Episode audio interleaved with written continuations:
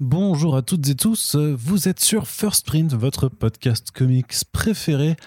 Arnaud, pour vous servir, votre humble hôte, vous allez écouter un podcast un petit peu particulier puisqu'il s'agit d'une captation audio d'une conférence d'une rencontre en fait euh, avec un petit public qui a été donné le 19 mai 2021 euh, dans le cadre du vernissage d'une exposition collective pour le label 619. C'est une exposition qui se déroule du 19 mai au 12 juin à la galerie Acheter de l'art, qui se situe euh, rue de Lappe dans Paris, c'est près de Bastille. Et donc on vous encourage à y faire un tour, hein, puisqu'il y a euh, des œuvres originales, des planches originales de, euh, voilà, de pas moins de 13 artistes qui y sont exposés. Et donc dans le cadre du vernissage de cette exposition était organisée une rencontre entre Run et Yuck, donc le créateur et le directeur artistique du label 619, qui racontait au public voilà les étapes, les différentes étapes de la création du, du label, comment voilà tout ça euh, s'est fait il y a maintenant euh, ben, euh, voilà 13 ans. Et comme on est dans un contexte particulier, il y avait les restrictions sanitaires, voilà, la, galerie n'est pas hyper grande, eh bien, la rencontre était limitée à seulement 7 euh, personnes euh, de, mémoire. J'ai eu la chance hein, de, de l'animer, j'ai eu l'honneur de, faire cela. Et donc, ben, il serait dommage de ne pas faire profiter de cet échange un plus grand nombre. Et donc, c'est pour ça qu'on a pris les micros également pour vous proposer euh, cette captation audio que vous retrouvez donc sous forme de podcast. Et vous aurez également une version vidéo qui arrivera sur le site de, ou sur les réseaux sociaux de la galerie acheter euh, très prochainement. Donc, excusez un petit peu, c'est des différences de niveau sonore puisque euh, les conditions du direct sont euh, ce qu'elles sont, mais on espère que ça vous plaira. Je vous lance simplement le générique et je vous souhaite une très bonne écoute.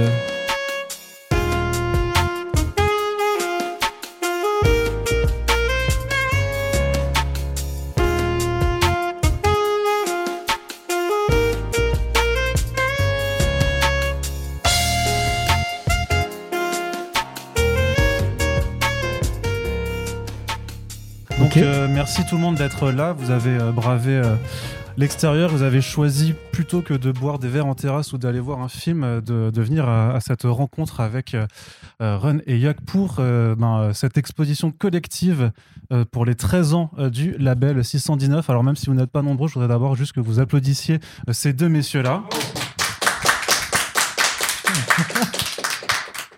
Parce que ben, si vous n'étiez pas là, il n'y aurait pas d'expo aujourd'hui a priori. Donc euh, Run au milieu, Yak euh, tout à ma droite. Euh, bonjour et merci d'être avec nous pour, pour cette rencontre. on va commencer tout de suite dans le tas. donc ça fait 13 ans que le label 619 existe, hein, c'est 2008. donc il va falloir nous raconter des histoires et nous dire ben, comment tout ça s'est formé. Ouais, T'as le temps, ça va? Nous on a le temps et je crois que les gens qui sont venus là ont aussi le temps. Bon, moi, ce qui est bien là, c'est qu'avec les masques, je suis pas stressé. Je, me dis pour une fois, je vais être photogénique sur la vidéo. Donc ça, c'est très très bien. ça fait bizarre de revoir du monde et tout, d'être dans des, euh, dans des expos et tout ça. Ça fait quelques temps qu'on en a pas fait. Donc euh, profite de l'instant présent. Mais hein. c'est vrai que depuis tout à l'heure, je blogue sur les planches originales que je connais pourtant par cœur, mais je, n'arrive pas. À... Tu vois là, même encore là, je, je, sens que mon regard est aimanté sur les, sur les cadres. Donc non, non, ça fait super plaisir. Euh, là, tu dis 13 ans. C'est vrai qu'on en parlait tout à l'heure. 13 ans, moi, j'ai juste l'impression que c'était, euh, je vais pas dire avant-hier, mais euh, à chaque fois, je me dis, putain, 13 ans. C'est il y a deux semaines, quoi, grosso modo. Ben, pas loin, quoi. Et donc, comment tout ça a commencé? En fait, tout ça n'était pas programmé, si tu veux. C'est ça qui est toujours un peu incroyable quand je, raconte l'histoire. C'est que moi, à la base, tu vois, je, bon, j'avais déjà mon univers Moutafoukaz que je voulais développer. Je ne savais pas encore exactement dans quoi, mais euh, la bande dessinée me paraissait être le meilleur moyen pour, euh, pour en faire quelque chose. Simplement parce que sur une bande dessinée, bah, tu n'as pas, de, pas d'équipe à gérer, c'est, beaucoup moins lourd que, je sais pas moi, un film ou, ou même un court-métrage. J'avais déjà fait un court-métrage avec des anciens collègues en 2003, et je m'étais aperçu que juste pour faire 7 minutes, c'était quand même euh, assez costaud. quoi. Donc une BD me paraissait finalement le, médium, le meilleur médium pour raconter ce que j'avais à raconter. Et, euh, mais le problème, c'est que j'avais pas d'éditeur. Donc, euh, j'avais fait euh, le tour de France des éditeurs pour savoir qui pourrait être intéressé par, par cette BD. Malheureusement, j'ai trouvé personne. C'est quoi? C'est les gens étaient pas séduits par le projet? C'était trop genré. C'était déjà, déjà, bon. Déjà, ce qu'il faut savoir, c'est que moi, j'arrivais chez les éditeurs avec des exigences de taulier limite, je disais, ouais, moi j'imagine ma BD, en fait, ça serait pas un 48 pages comme ci, comme ça, ça serait plutôt un format épais. Tu vois, en fait, moi, dans ma tête, j'avais les intégrales comics, tu vois, mmh. sans avoir aucune notion ni conscience de l'économie des BD franco-belges. Donc, si tu veux, j'arrivais avec cette idée-là. Et les mecs direct me calmaient en mode Attends, mec, euh, t'es gentil, mais t'as encore jamais fait de BD. Euh, les dessins sont sympas, mais en même temps, je sais pas, les bulles noires, machin. Bah écoute, on va peut-être te mettre un scénariste, puis on va voir ce que ça donne. Et finalement, ils me mettaient jamais avec un scénariste. Donc, euh, donc ce qui fait qu'au bout d'un moment de guerre lasse, j'avais un petit peu laissé tomber l'idée d'en faire une BD. Et pour tout dire, j'étais en train de bosser, enfin, j'étais en train de chercher un, boulot alimentaire parce que j'étais en fin de droit. Et euh, à l'époque, j'avais une, association qui s'appelait Semperfi, dans laquelle il y avait un pote qui s'appelle Danny, qui a d'ailleurs euh, fait le logo original Moutafkaz, et qui avait un, qui avait un, un rendez-vous euh, chez Ankama, qui faisait le jeu vidéo Dofus à l'époque. Et il devait. pourquoi il devait aller chez Ankama d'ailleurs? Pour faire, de, pour faire du, de la colo ou non de, sais plus si c'était de la colo, mais du graphisme, quoi, en tout cas. pour faire du graphisme et des faire persos, un, test comme ça. Faire, ouais, un test. faire un test, quoi. Bon, bref. Mais il n'avait pas de bagnole. J'ai dit, bah, vas-y, je te conduis, comme ça, ça me donnera l'occasion de voir un petit peu euh, qui sont ces gens, tu vois, parce que apparemment, c'était une boîte euh, qui commençait à avoir la côte, mais moi, je connaissais pas du tout. Donc, paf, on, on part dans ma mini, direction Ankama, on arrive dans une rue d'entreprise à Tourcoing. Euh, et puis là, je tombe sur. Euh, à l'époque, ils avaient tous des queues de cheval. Je sais pas si ça te dit quelque chose. Euh. Ouais, mais ils, ouais, bon, bref. et je tombe sur Tot, le big boss, et qui me dit. donc pendant que Danny faisait son entretien, il me fait oh, tu fais quoi toi et tout? Je dis bah moi, je suis, je suis sur un, je cherche un éditeur pour faire ma BD. Tu il dit ah bon, t'étais chez Tim Schman aussi et tout. Je dis ouais, ouais ben j'avais fait un court métrage qui s'appelait Le Moutafkaz et il connaît. Et là, je vois direct qu'il tilt. Il fait, vas-y, moi, je vais te la faire ta BD et tout. J'ai attends, on est dans une, on est dans une ruche d'entreprise de mecs qui font du jeu vidéo. Euh, et il me dit, ouais, moi, justement, je veux monter une maison d'édition. Mais sérieux, ça se fait comme ça. C'est-à-dire, vraiment, euh, comme, je, comme je te le raconte. Il me sort euh, un manga. Me fait, regarde, on a sorti ce manga, manga Dofus. Dofus, c'est notre jeu vidéo. Et puis, les éditeurs, ils voulaient pas faire notre manga, donc on l'a fait nous-mêmes. je regarde, je dis, merde, ah bon, tu l'as fait. Moi, je me dis, mais il a fait ça comment? Tu vois, je tourne, c'est des vraies pages, il y a une jaquette. Euh, enfin, c'est un vrai manga, quoi. C'est une vraie bande dessinée. Et je dis, mais vous le vendez où? Ah, ben, On le vend sur notre site. Je dis, putain, ok. Et puis là, on vient de sortir le manga, euh, euh, l'artbook d'Ofus. Et il me montre l'artbook. Encore une fois, je vois un vrai livre, tu vois. Je me dis, ah ouais, putain, mais. Ouais, excellent. il dit, bah, si tu veux, ta BD, moi, ça me dit, ça me dit bien de la faire. Je dis, attends, attends. Donc, en j'avais en contact euh, Stan de, Stan Evans, tu sais, les auteurs, et j'appelle Stan, qui lui était bien, euh, bien euh, branché dans l'univers BD et tout. Je lui dis, écoute, là, je suis chez Ankama, qui, font du, qui est une boîte de jeux vidéo. Apparemment, le Big Boss, il, sort des projets, tu vois, type manga, artbook. Il me dit qu'il est chaud pour faire Moutafoukaz en BD. Qu'est-ce que tu en penses L'idée, c'est que Todd voulait développer une maison d'édition. Mais clairement, ils n'ont pas de distributeur et tout. Et lui, il me dit, écoute, ça peut être le bon plan dans le sens où, euh, dans une maison d'édition, peut-être ton titre, il serait noyé sous plein d'autres titres.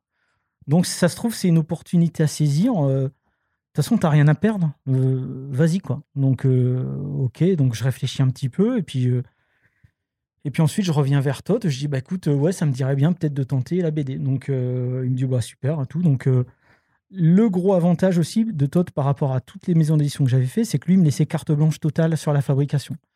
Donc à un moment donné, je tentais le truc, je disais mais la pagination ça te pose pas de problème? Non. 19-27 Non.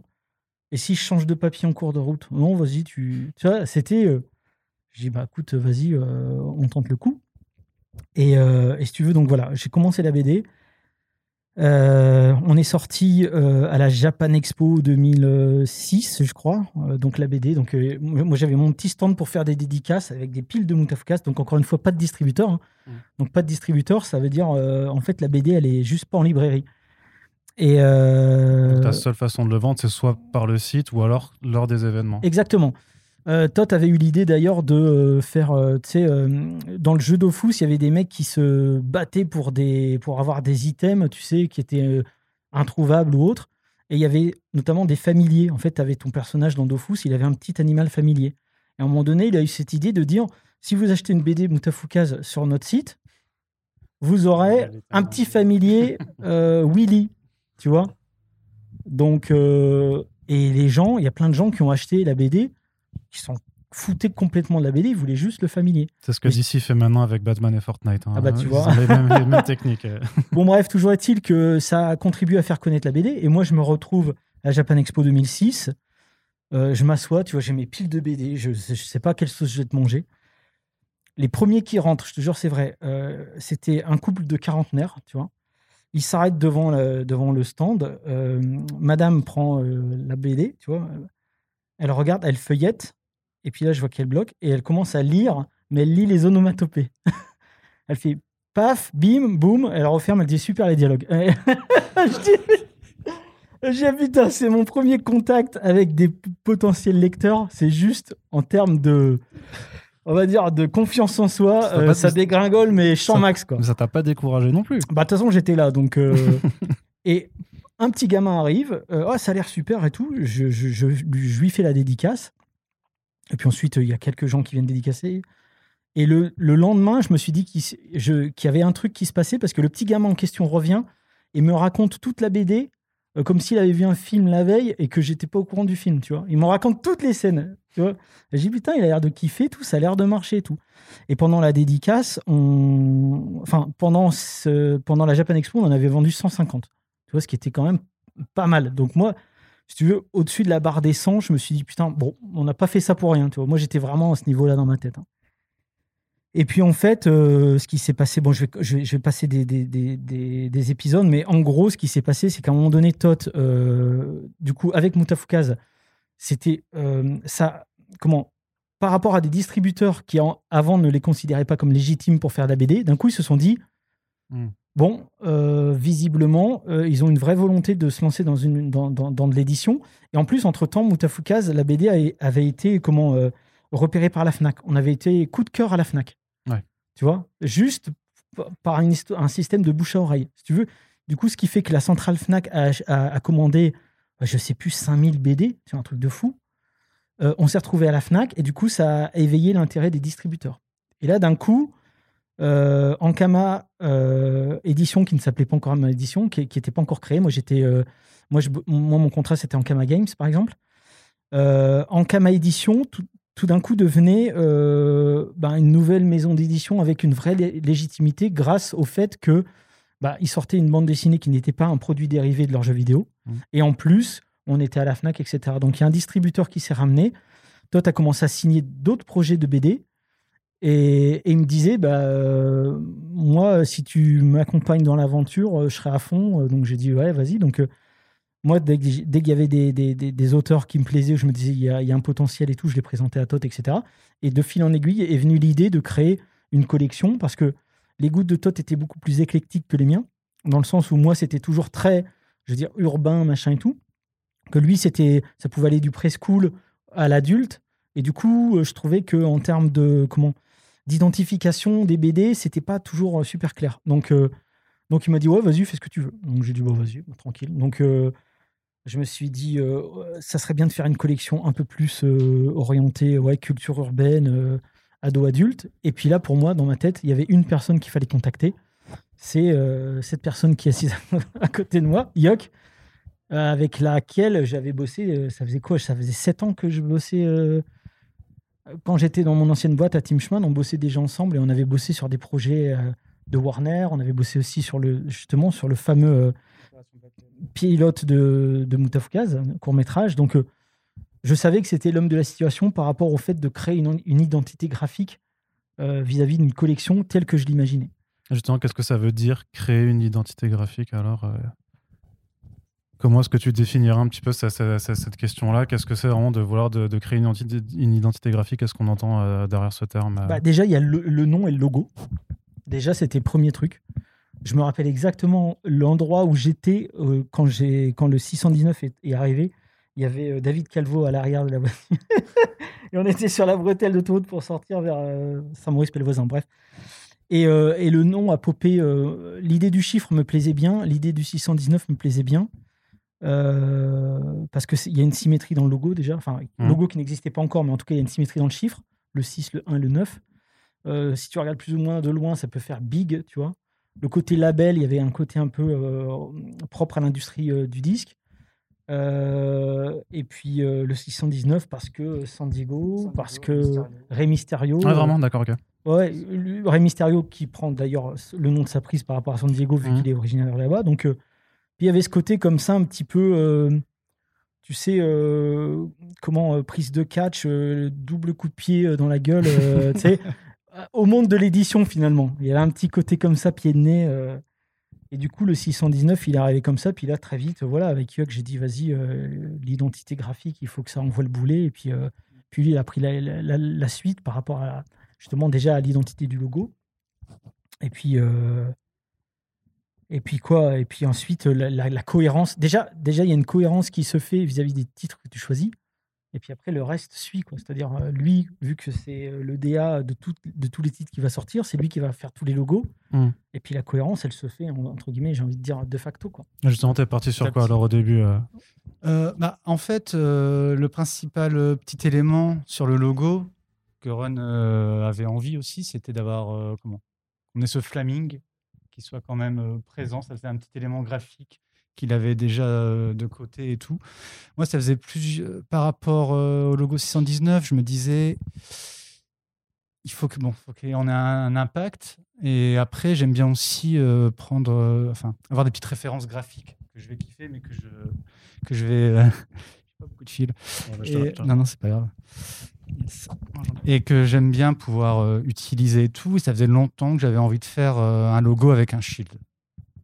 Comme un shield de police. Comme, euh, et, et voilà. Et après, par rapport à ce qu'on avait envie de mettre dedans, ce qui devait comment, pouvoir suggérer, bah, je suis parti directement que pour toi, le, but du, logo, c'est qu'il soit facilement reconnaissable immédiatement, alors, ou c'est qu'on le reconnaisse plus de loin C'est quelque chose, tu vois, c'est euh, dans tout, ouais. Tout, tout. Ouais, non, mais c'est qu'il doit avoir de l'impact et il doit être euh, pas iconographique, mais il doit être euh, reconnaissable bien et être là.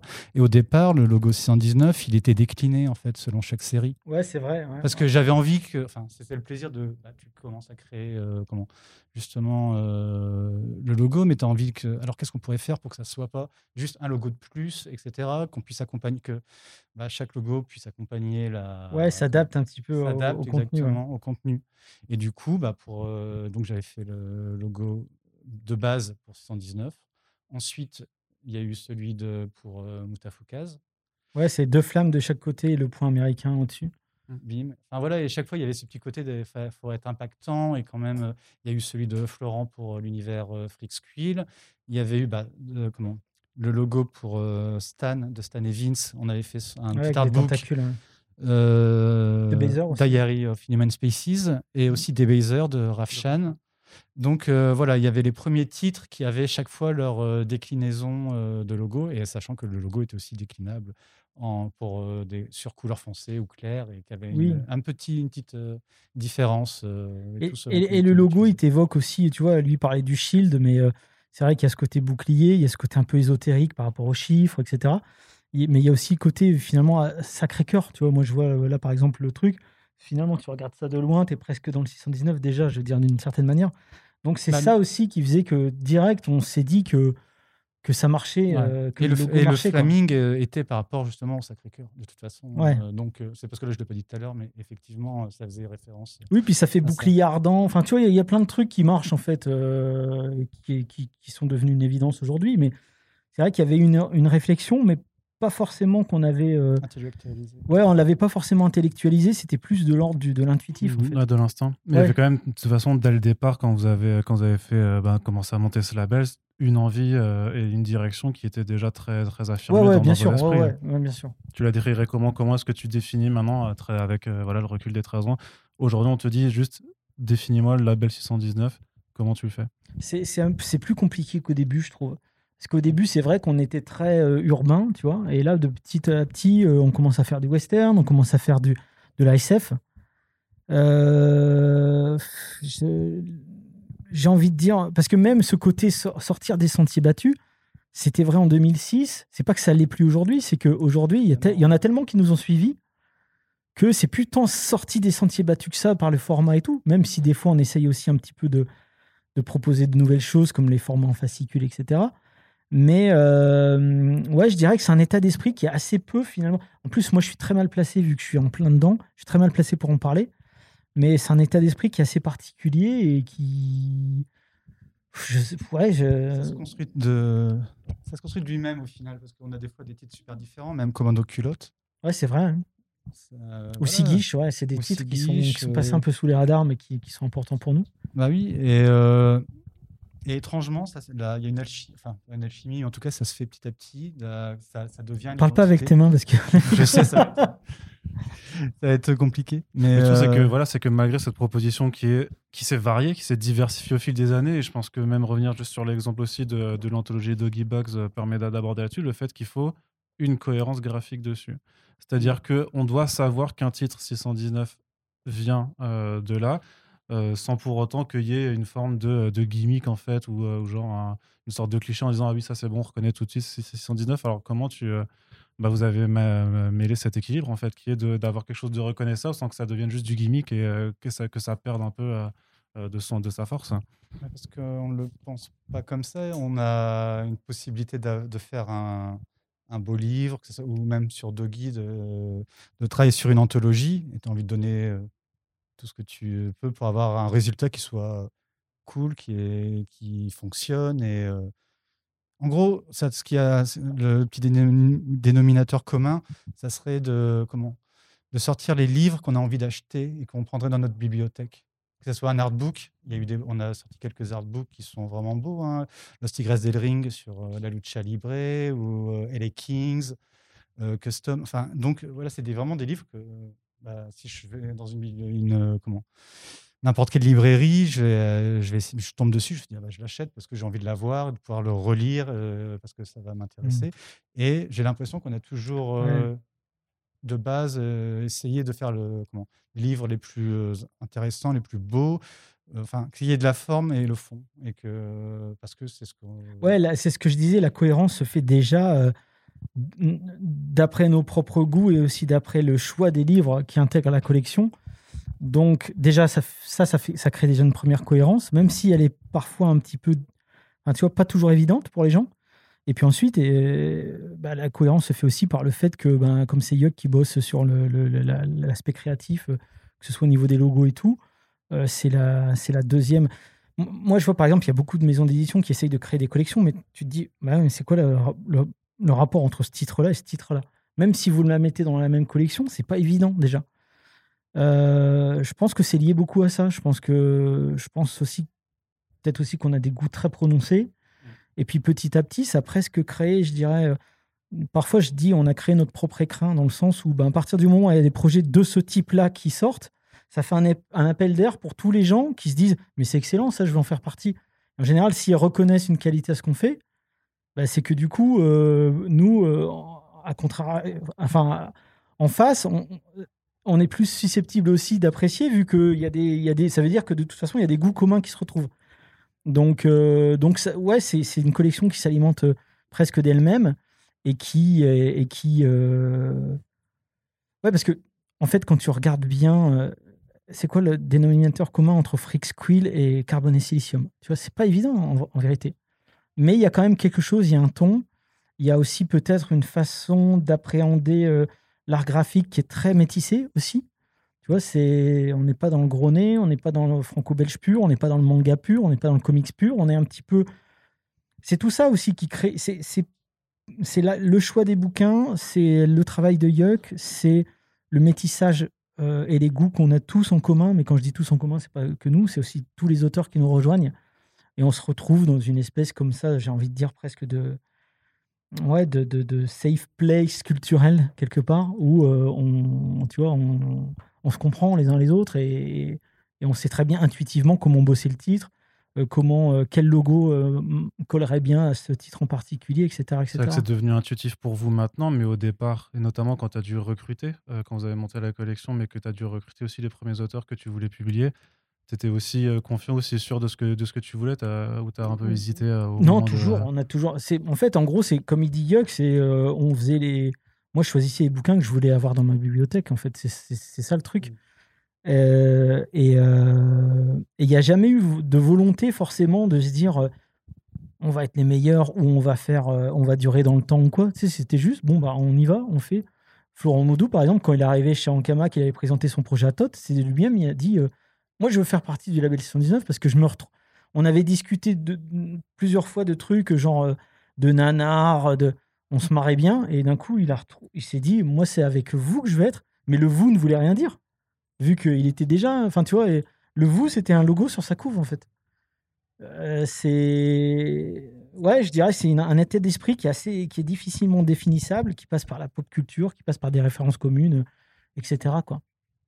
Alors concernant Doggy Bug, est-ce que tu peux un peu revenir juste sur la, jeunesse du projet aussi, puisque euh, une anthologie de récits de voilà d'horreur, d'exploitation, euh, c'était pas non plus forcément ce qu'on trouvait de façon, enfin on ne retrouvait pas beaucoup dans le milieu il y a dix ans et on n'en retrouve pas non plus énormément non plus encore aujourd'hui. C'était quoi l'idée derrière? Tu, veux, tu, veux, la légende ou la vérité? Ah ben la, vérité. Les Français, les Français veulent la vérité. Euh, J'étais au sommet du mont euh, Olivier, tu vois.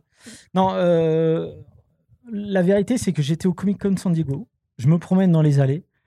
Je vois une maison d'édition obscure qui, qui ressort les Ici Comics, ouais. from the Crypts, etc. Je dis putain excellent moi, ces, ces covers-là, je les connaissais que, de, que, de, que d'Internet. J'en avais jamais vu en vrai. Bon, c'était pas des vrais, c'était des, des, des, rééditions. Mais... Et puis très vite, je me dis, mais pourquoi on fait pas ça en France? C'est vraiment un euh, truc basique. Et je sais que Blacky, il était déjà passé chez Ankama et tout. Puis je me disais, putain, ce serait excellent si on faisait ça avec euh, Blacky, c'est Guillaume Saint-Gelin. Avec Blacky, avec Florent. Euh, et c'est tout, je ferme le truc. Et le soir, j'y pensais. Le lendemain, j'y repensais. Et puis ça commençait vraiment à devenir, à envahir tout mon cerveau. Et quand je suis rentré en France, direct, j'ai appelé Blacky, j'ai appelé Florent. J'ai dit, euh, putain, je, suis, je reviens des US. Là, j'ai revu les, rééditions des vieux trucs des années 50 avec des histoires courtes. Ce serait trop bien qu'on fasse ça. ça arrivait comme ça, en fait. Et puis, c'est tout. Et puis, Blacky, il, était, il devait faire un stage pour son école. Donc, j'ai dit, bah, viens. L'objet du stage, on a dit, bah, tu fais une BD. Donc, voilà, il faisait, son stage, il a fait une BD. Florent, euh, ben, lui, c'est une machine, hein, donc euh, il dit Ouais, ouais, vas-y, je te fais ça en, un mois, pas de problème. Et puis moi, je me suis dit Bah tiens, ça me sortira un petit peu de Moutafka, je vais écrire un truc un peu plus sombre, un peu plus, euh, on va dire, réaliste, creepy, machin. Et puis à l'époque, on savait pas du tout que ça allait durer autant de temps, quoi, si tu veux. On, a dit On tente. Pour te dire, à l'époque, bon, il y a eu beaucoup de turnover en Kama, donc notre N plus 1, il était, c'était jamais le même, mais celui de l'époque, euh, il n'était pas chaud pour faire de Givax, par exemple. Il disait euh, non, mais les collectifs, ça marche pas. Je dis mais non, c'est pas un collectif. C'est euh, un concept nouveau, quoi. c'est pas chacun fait ce qu'il veut dans son coin. C'est il y a, vraiment une direction et on va, on va, encore une fois la cohérence. Et ce qui fait que pour la petite histoire, personne s'est fait payer pour faire la BD. On s'est dit bah on l'a fait entre guillemets gratos puis on se récupérera sur les droits d'auteur. Mais en fait, on a tellement mal calculé qu'on s'est juste pas récupéré du tout. mais... bon, tout ça pour dire que l'envie était plus forte. Et moi, je me suis dit, c'est pour ça qu'il y a eu un an entre le, le 1 et le 2. C'est-à-dire que mmh. normalement, quand tu lances une série, tu démarres le 1, puis tout de suite, tu commences à penser au 2, au 3. Mais là, euh, il fallait d'abord prouver que le 1 allait fonctionner. Euh, et pour prouver que le 1 fonctionne, bah, il faut déjà 6 mois. Et puis après, le temps de relancer, de retrouver de nouveaux auteurs et de relancer la machine, bon, bah, il te faut un peu plus de temps. Donc c'est pour ça que entre le 1 et le 2, il y a eu un an. En vérité, ça aurait pu aller beaucoup plus vite. Mmh. Et le nom de Bugs était déjà fixé dès le départ? Oh là là, non. Non, non, non, on est tous. Euh, pour... Alors, la vérité, encore une fois, ou la légende? Oh, la On part sur la vérité une nouvelle fois. On se galérait sur les noms. On, était on avait des noms avec Yuck et tout, mais on n'en était pas satisfait. vous avez cherché ensemble alors euh. Ouais, on, on, creusait le truc. Euh, à un moment donné, on était tombé sur Triple Trills. Oh, c'était nul quand même. Après, c'était sueur froide, tu vois. On se dit, ah, vas-y. Ça... roman de gare un peu. Ouais, tu sais, il fallait que ça évoque en même temps. Bon. Et puis, euh, un jour euh, où il y avait Blacky et, Florent, justement, qui étaient là, euh, on était là en train de se faire un brainstorming. Ça sortait pas, il y avait rien qui sortait. Il y avait juste Triple, triple Trills qui allait peut-être rester. Ça n'a pas été fou, mais on s'est dit, bon, vas-y, peut-être ça à défaut d'autre chose. On va au Subway de Roubaix, euh, on mange et tout, puis d'un coup, Florent. Euh, du donc... coup, je veux bien la légende en fait, parce qu'on n'est plus dans le sexy. Et d'un coup, Florent, il fait Oh, mais je vais être en retard à mon train et tout. je vais demander un doggy bags. Voilà, voilà comment ça arrive. Répète ce mot, tu vois, un doggy bags. Dog- un doggy bags. Un doggy bag, c'est bien ça, doggy bags et tout. euh. Ouais, ça faisait penser à body bag, ça faisait bon- penser à doggy style, ça faisait penser à, ça faisait penser à, à des restes que tu ramènes chez toi. Enfin, ça devait, euh, ça faisait penser à des, des, ouais, des cadavres en Il décomposition. y a plein d'images très sales qui sont arrivées dans votre tête. euh, à ce Exactement. on a dit et on est sorti du ce bois, on a dit ça s'appellera doggy bags. Voilà comment ça est arrivé. Bingo. Et alors, comment, sur, euh, maintenant, bah, sur un total de 17 numéros, on, est, on, on- on maintient la cohérence graphique? C'est quelque chose en fait que, que, bah, que vous avez réussi à définir dès les premiers numéros, qu'ensuite bah, tu n'as pas de mal à réappliquer ou il y a... enfin, J'imagine que tu essaies aussi de, bah, de t'amuser, de, de réinventer les choses en fonction bah, des numéros, des thématiques qui sont présentes. Oui, bah après, euh. c'est comme tout. Il y, a des, il y a des moments, je vais, comment, il y a des nouvelles histoires et euh, comment tu peux dire, ah tiens, c'est vrai, je m'attendais pas à ça, c'est peut-être pas ce que je préfère. Puis après, tu commences à. Parce qu'il y a des nouveaux auteurs, du coup, il y a le fait de rentrer dans leur univers, de ne pas bouger le micro. Et, euh, et, euh, et bah, les choses se, bah, tu vois, se, se font. Quoi. Tu te, en gros, tu essaies de prendre ce qui va faire. euh, comment? Comment tu décris un peu ton processus artistique là-dessus, sur, sur cette anthologie hein? Hum, lire les enfin en gros ça vient quand même tout seul enfin ça vient Ouais. tout seul Ouais, mais pour, pour toi, c'est tu- intuitif, mais, mais, mais pour nous, ça ne l'est pas. Parce que nous, on a juste le résultat fait, fini, on ne sait pas comment chez- comment il faut déjà rentrer dans l'histoire avoir la Mhm. toute dernière version parce que ça peut bouger beaucoup euh, entre Ouais. euh, faut- en fait, tyrannique, tu faut- obliges les gens à modifier leurs histoires et tout. Non, non, non, non. Non. Bah, ça, c'est- bon, ça peut arriver, mais c'est en fait ce qu'il faut savoir, c'est que euh, déjà il y a bon, il y a déjà le, ch- il y a le choix des histoires, mais des fois c'est pas forcément un choix, des fois c'est même de la commande. Mm. C'est-à-dire que des fois, a- ça m'est arrivé de commander une histoire à un, un- un- un scénariste en disant faut que ça commence plus ou moins comme ça, ça se termine plus ou moins comme ça, entre deux il faut qu'il se passe ça. Euh, El Diablo, Oui, oui. c'est ça. Voilà, et, et eux, ils bossent. Et pendant ce temps-là, euh, Yuck, euh, lui, il sait qu'il va y avoir un prochain Doggy Bags qui va arriver, et ça va parler de ci, ça va parler de ça, ça va parler de ça. Euh, lui, pour tout ce qui est fausse pub et tout, il s'inspire des histoires qu'il a sous le nez. Et moi, entre-temps, en parallèle, je, je rédige des articles en fonction aussi de ce que je me dis qui pourrait être intéressant euh, par rapport à- aux histoires en question. C'est un peu, en fait, c'est assez organique, quoi. Ouais. Et lui, après, il a sa patte graphique qui est la sienne. euh, de la même manière que moi, des fois, on me dit comment tu as trouvé ton style sur Moutafka Je dis, mais j'ai pas, j'ai pas trouvé un style, j'ai fait ce que j'ai pu, tu vois. Ouais, t'as dessiné. Bah ouais. Mm. Et lui, il a On son style, là, il a quoi. sa patte. Donc, euh, la patte Doggy Bags euh, et et sa mise en page, ben, c'est c'est- voilà, c'est. Si tu veux, on se dit pas, on va faire ça pour. Oui. Il n'y a pas de formule spéciale on, va juste en gros on a tous on a plein de références pop aussi de films de vieux films old school d'horreur euh, en plus des comics euh, d'horreur des années 50 60 70 enfin, du coup on a emmagasiné quand même beaucoup de, choses qu'on aime et ce qu'on a envie de faire c'est des choses qu'on aime. C'est-à-dire se dire ah j'ai toujours voulu faire un petit logo euh, comment bien vénère mais avec comment un truc organique à l'intérieur j'ai pas encore pu le faire bah là c'est cool cette histoire c'est pile euh, poil ce qui va me permettre de le faire et si tu marches par envie et par rapport à tu dis, Tain, ça fait un an que j'ai envie de placer euh, comment, un, petit, un logo ou euh, en tout cas une petite illustration avec tel thème. Et ça rentre très bien avec cette histoire. C'est un petit plus. Ça te permet de te remettre un peu de chair autour des os euh, et tout. Et c'est cool. Et bah, tu le construis comme ça.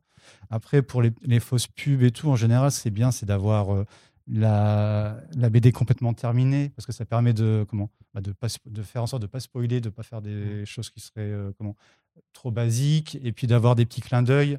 Que si tu as bien lu la BD, tu peux dire ah ouais, c'est vrai, tiens, derrière, euh, au fond du truc, il y avait ce, cette petite, euh, ce petit truc et là, ils en font une petite pub. Ou alors, tu utilises la pub pour emmener les gens vers un faux. enfin, pour qu'ils disent ah ben oui j'ai compris il y a cette pub là parce que ça va être ça mais en fait non ça ne l'est pas et ça te permet de, tricher un peu et puis de t'amuser aussi avec le lecteur pour qu'ils disent ah c'est pas ça Oui, ça marche. C'est vrai que pour ceux qui lisent Doggy Bags dans l'ordre, ça marche très bien. Ceux qui lisent les articles à la toute fin, bon, ça sert à rien. Mais c'est vrai que des fois, on essaye d'orienter le, le lecteur vers un twist qui n'est pas le vrai twist, tu vois, de manière à ce que le lecteur, s'il lit vraiment les articles dans l'ordre, il se dit ah ouais, d'accord, oh bah je vois à peu près où est-ce que ça me mène.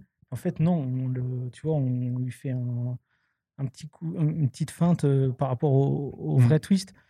Mais après, c'est vrai que que ce soit euh, Yuck euh, ou moi, ça, limite, ça passe pas toujours par le, par le verbal. J'ai l'impression qu'on est tellement.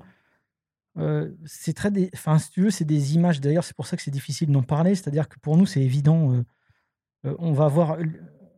Bon, je, je dis n'importe quoi, mais The Grossery, très vite, quand on a vu les- le, quand on a cho- enfin, voilà, moi, quand j'ai choisi Grosserie, quand Blacky est venu nous le présenter et quand on, on s'est dit tout de suite, euh, OK, qu'est-ce qu'on fait comme logo De- Mais intuitivement, sans qu'on s'en parle, Mm. on savait que c'était un logo type euh, euh, comment équipe euh, de baseball. ouais, tu vois.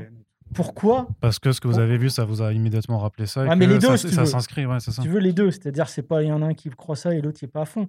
Mm. C'est direct. Euh, je sais même pas comment on a commencé à en parler, et puis c'était ça, en fait. euh. Donc, euh, c'est aussi pour ça que je suis allé chercher Yuck pour 619. C'est que je- ça faisait déjà près- quasi 10 ans que je travaillais avec avant. Là, maintenant, ça, va faire, ça fait un peu plus de 20 ans. Mais euh, c'est terrible. Euh, Olivier Jalabert, il avait bossé pas, si, chez c'est- pas si terrible, hein, c'est que 20 ans. non, non, ce qui est terrible, c'est que Olivier Jalabert, il comprenait pas. Par exemple, il, il a bossé deux ans chez Ankama. Il disait Attends, attends, euh, il y en a- pour se foutre de notre gueule, il disait Il y en a, il y en a un qui commence sa phrase, l'autre, il a fini. Si tu veux, des fois, il avait même l'impression qu'on s'était monté le bourrichon sur un sujet. En fait, c'est juste non. C'est que il en parlait à moi. Je lui disais A. Ensuite, il allait en parler. Il était pas très content, donc il allait en parler à Yuck. Puis Yuck, il disait A aussi. Il disait C'est pas vrai, vous, êtes, vous en êtes parlé. Mais non, on s'en parlait même pas. C'est juste. euh, ah, c'est des visions, tu vois, c'est, ça match ou ça match pas avec les gens. Et puis là, c'est vrai qu'avec eux, que même si euh, on n'a pas la- 100% la même culture, mais euh, on se retrouve de manière instinctive. Encore une fois, ces trucs-là, on ne s'est jamais dit, on n'a pas fait un brainstorming, genre, alors, grosserie, euh, on a- on tenterait pas euh, un- une, une équipe de ci, un machin de ça. Non, c'était tout de suite, en fait. Donc il dit que ça a été super rapide, qu'il a retrouvé la dernière fois en décembre. Ouais, le micro. Merci. J'ai oublié. Ouais, mais c'est oui, ça, pour beaucoup de choses, en fait. Quand Ouais. même. Quand même. Donc, euh, ah, c'est ce qui fait que c'est un- cool aussi. Et puis, euh, ça nous permet de.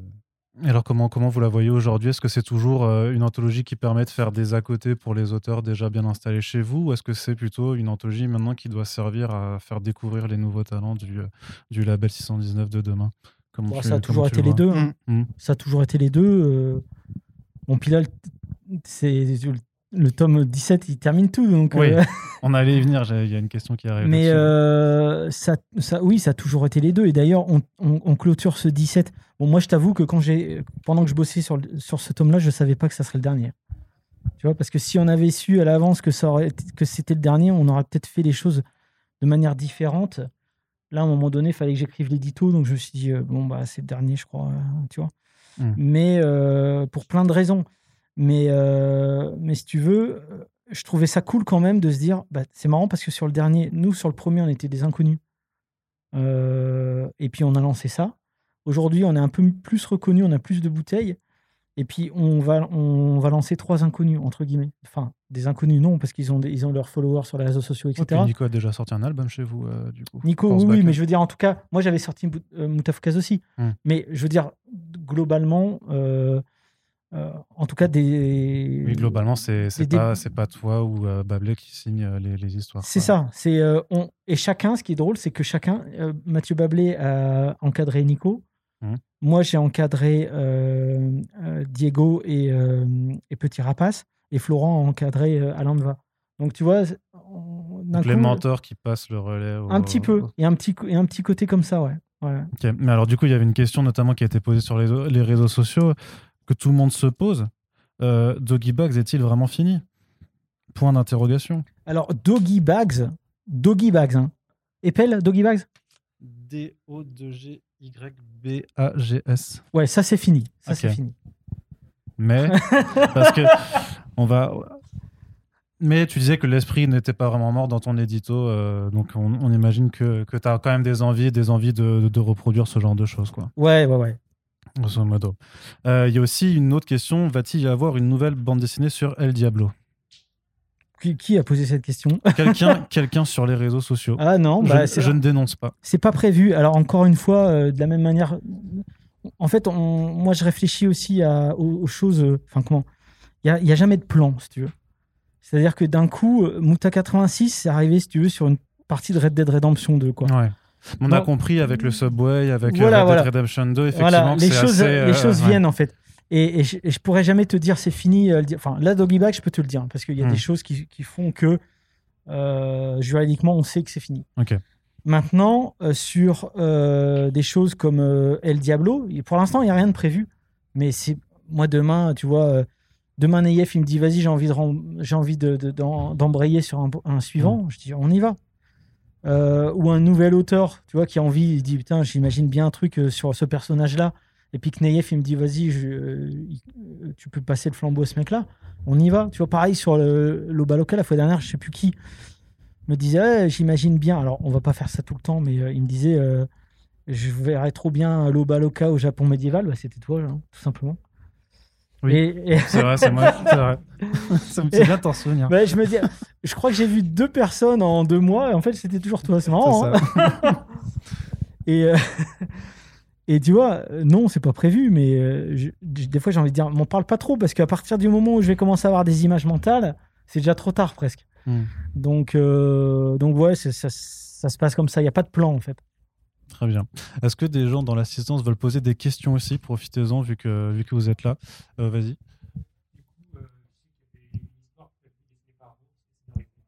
Oui. Alors jamais, non, jamais à la poubelle. Donc une histoire dessinée par Ours Ouais, alors c'est scénarisée par toi, qui était au programme.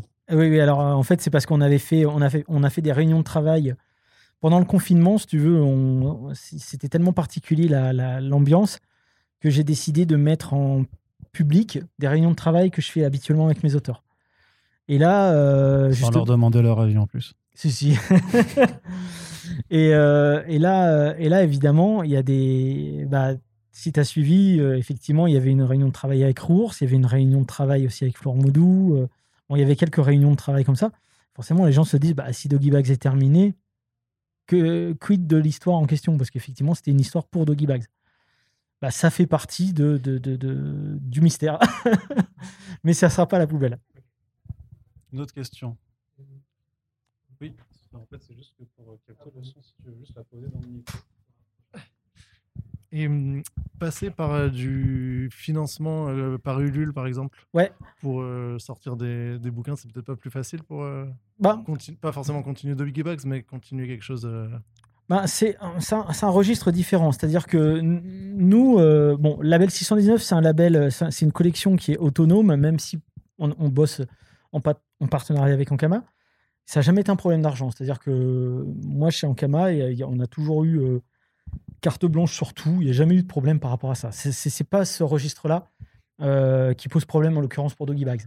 Maintenant, euh, un Ulule ou un, un crowdfunding quelconque, il faut s'en occuper. C'est un travail euh, colossal. C'est pas juste de l'argent qui. C'est pas juste tu mets. euh, on veut faire une BD puis l'argent tombe et puis la BD se fait. Il faut s'en occuper et tout. Et c'est clairement pas mon job. Et moi, c'est vrai que que j'ai as envie de faire le community manager à plein temps. Quoi. je peux pas- bah, déjà, je m'occupe de tous les réseaux sociaux de, de 619. C'est déjà chaud. Mais encore plus. Et du shop, et des auteurs à suivre, et de ma BD. Oui, Et- tu fais de la BD aussi. Ben ouais, ouais, Oui, mais tu c'est sais vrai. quoi, je l'oublie. Mmh. J'ai- Des fois, je, je t'avoue- je- je te jure que j'oublie.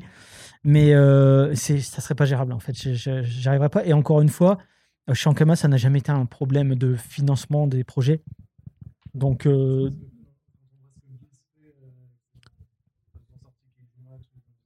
C'est vrai que c'est un, un éditeur qui fait des comics. euh, mais ils font, ils font une sortie tous les combien? C'est tout, c'est tous les mois, c'est vrai, mais après, c'est des campagnes de. Donc, on parle de Bliss Edition qui fait des campagnes de financement participatif qui sont faites des campagnes de précommande. C'est-à-dire que les bouquins vont sortir quoi qu'ils soient, mais ils proposent en fait souvent d'avoir une couverture variante exclusive euh, par Ulule et des goodies et de façon à avoir en C'est un job. euh, C'est un job. Mais c'est un job, ouais, je sais pas, moi, je sais pas comment il C'est fait. un hein, job. Moi, je préfère euh, le. Parce que c'est tous les mois, sans continu, il y en a toujours une tous les mois. C'est ça, c'est ça. Et, et- et c'est des adaptations en plus. Oui, de- par contre, c'est de l'achat. C'est pas de la créa. Non, c'est pas de la créa, par contre. Voilà, la C'est peut-être pour ça qu'ils font, euh, qu'ils peuvent se C'est ça, parce que la créa, ça demande un, un travail d'accompagnement assez colossal, surtout quand tu, surtout quand tu travailles avec des jeunes auteurs. Et il y a une chose qui est, qui est pas toujours évidente pour le, le- le public, c'est un, même un très bon dessinateur, un très bon illustrateur n'est pas forcément un bon auteur de BD. La narration, euh, c'est technique en fait. C'est des fois il y a des choses. euh, L'illustre, tu dis putain, le mec il défonce, et puis d'un coup tu vois sa planche, tu fais mais attends, il y a un souci.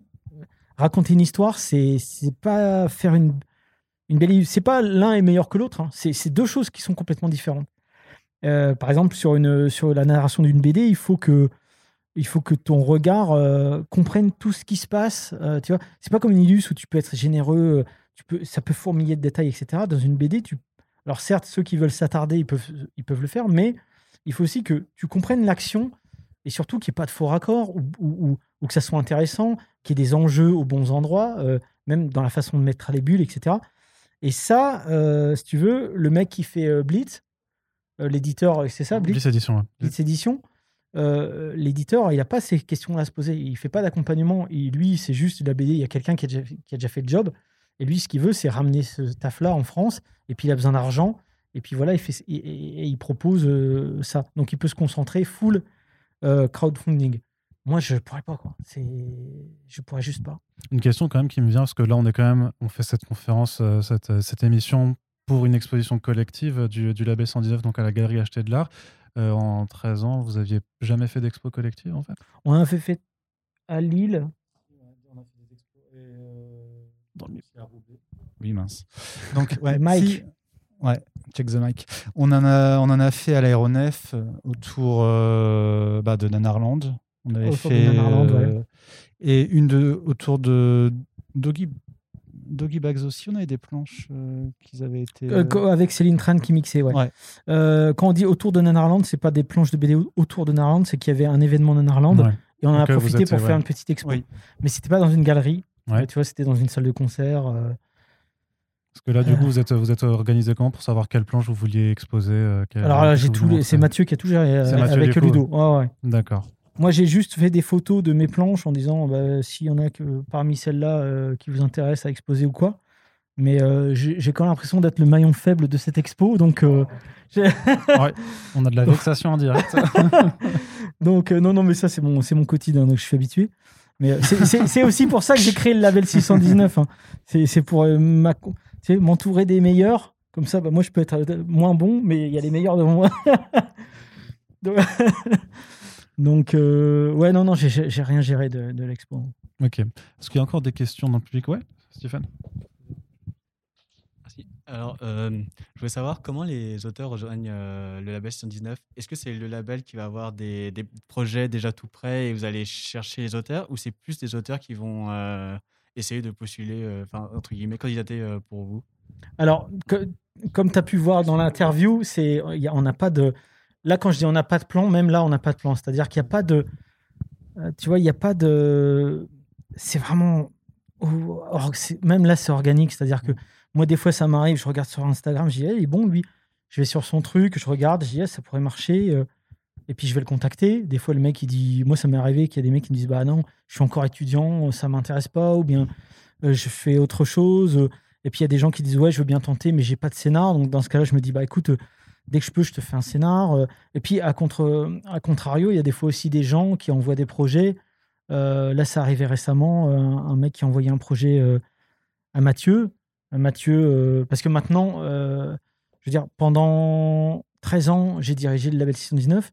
Maintenant, je co-dirige le label 619 avec Guillaume Saint-Germain, Mathieu Bablet et Florent Maudou. Donc il y a quatre portes d'entrée plutôt qu'une maintenant.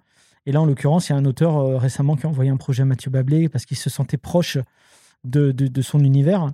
Et puis, euh, on a fait une réunion. Mathieu nous en a parlé, nous a montré les planches et tout. On a dit, vas-y, euh, on est à fond. euh, on trouvait ça super. Et puis, c'est, du coup, c'est Mathieu qui va le gérer. Donc, euh, tous les cas de figure sont, sont possibles. Il n'y a pas de. euh, il a pas de protocole, en fait, si tu veux. Puis, j'imagine de ton côté, c'est pas compliqué de t'adapter aux sensibilités du coup de quatre personnes. euh, tu... enfin, c'est toujours aussi organique pour toi alors On travaillait ensemble avant, du coup, ça change absolument Il n'y a rien qui a changé fait. en fait. Non, que selon les projets, euh, si euh, Mathieu euh, ramène un projet, bah, de toute façon, après, je serai en contact avec l'auteur et puis on va Mm. faire en sorte d'avoir la meilleure. euh, comment Et disons que toi-même, tu peux arriver à avoir, avant que forcément l'un des quatre euh, ramène la chose, si tu regardes un projet, tu sais te dire directement ça, ce sera peut-être plus euh, un truc qui plaira à Mathieu ou à Florent ou à, ou à Rennes. Est-ce qu'on arrive à, est-ce que tu arrives à déterminer quand tu vois une, une bande dessinée si euh, c'est euh, si ça si ça va plaire, si tu sens qu'il y a une sensibilité qui sera plus euh, du côté de. Veux dire, si, un projet, si je vois un projet avant Ouais, qu'il par exemple, là, je te montre une BD et, euh, et tu dis directement, ah, ça, je pense que ça ira plus chez Mathieu ou plus chez euh, Ah, je connais leur goût. Mhm. Après, euh, je dirais pas que je vais savoir exactement vers quoi ils vont aller. Je travaille Mhm. depuis assez longtemps avec Run pour plus, un- plus ou moins savoir comment. Il y a quand même des surprises. Un petit Il peu. est plus dur que moi, euh, Yoke. Ouais, Euh, des fois. Il y a des projets sur lesquels, des fois, je dis, ah, je le sens bien, le mec et tout. Et que toi, tu fais, ouais, C'est vrai. je suis pas, je suis pas à fond. euh, C'est déjà arrivé. Non, mais c'est vrai, à fond. oui. Euh, Et des fois, je me dis, ouais, bah, j'ai été, il fallait euh, aller au-delà euh, et voir euh, ce qui était la. Comment Moi, étant passé par là, comme je peux le constater encore derrière, euh, je vois, en- entre guillemets, le Potentiel. le potentiel du mec. C'est-à-dire que même si c'est pas encore. euh, c'est pas encore euh, forcément éditable tout de suite, mais je sens que euh, si on travaille un peu ensemble, je vois un peu ses faiblesses, j'ai peut-être eu les mêmes, etc. Donc je sais comment l'amener vers quelque chose. Euh, mais c'est du travail. C'est vrai que c'est du travail. Ouais. Et puis, euh, et puis des fois aussi, la, la- la question que tu posais, c'est que, bon, par exemple, Diego, euh, Diego qui, qui- qui a signé une histoire dans Doggy Bags 17, euh, c'était mon stagiaire. c'est un stagiaire qui est venu que j'avais rencontré aux Utopiales de Nantes. Mhm. Il m'avait dit, Ouais, je cherche un stage et tout. Je dis, bah, viens, si tu viens sur. Si tu es chaud pour venir sur Roubaix, tu viens. Maintenant, on peut plus faire ça parce qu'on y a plus, on n'a plus de- d'endroit. euh, voilà. Mais, euh, et puis voilà. Et puis ensuite, euh, il a passé quelques mois avec nous. Puis lui, elle m'a dit euh, je, je- Moi, je voudrais écrire des trucs, je voudrais écrire des BD et tout. Je dis Bah, vas-y, t'es- t'es t'es avec nous, fais-le. Tu vois Et puis. euh, mais c'était pas genre fais-le et puis ensuite, si c'est pas bon, je te dis non. C'est fais-le, commence. Et si je vois que tu es motivé, bah, t'inquiète, on va affiner ensemble. Tu vois et donc, c'est comme ça que ça s'est fait. Son histoire de Diego, bon voilà, il a sorti le pitch. Euh, Il y avait des choses à retravailler. Des fois, je me dis, Ah, ta fin, elle n'est pas ouf. Et puis, j'en parle avec lui, j'explique pourquoi c'est pas ouf, pourquoi ces personnages, ils doivent faire ci, ça. Et il comprend, et il avance, et il évolue. Puis son histoire, bah, finalement, il a, il a fini par la faire. Donc, euh, euh, mais ça s'est fait en plusieurs, Oui. euh, presque en un an, je veux dire, un truc comme ça. Euh, mais je me suis dit, ben, il veut le faire, tu vois. C'est, c'est- c'est- c'est- voilà. Donc, euh, mais c'est rare quand tu reçois une- un truc euh, et que tu dis direct, vas-y, c'est imprimable, éditable, tout de suite. C'est Ouais, C'est loin d'être. euh, par Florent Moudou euh, et, Mathieu.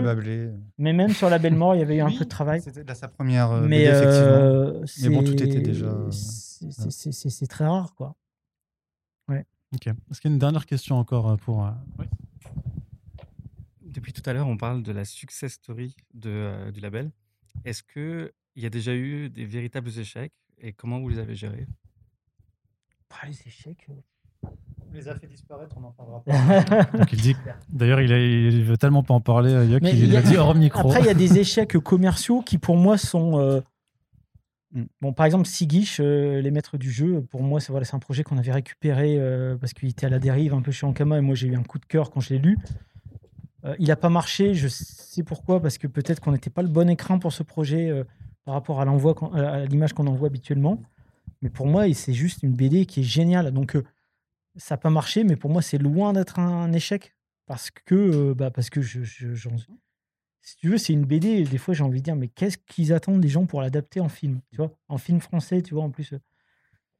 Donc,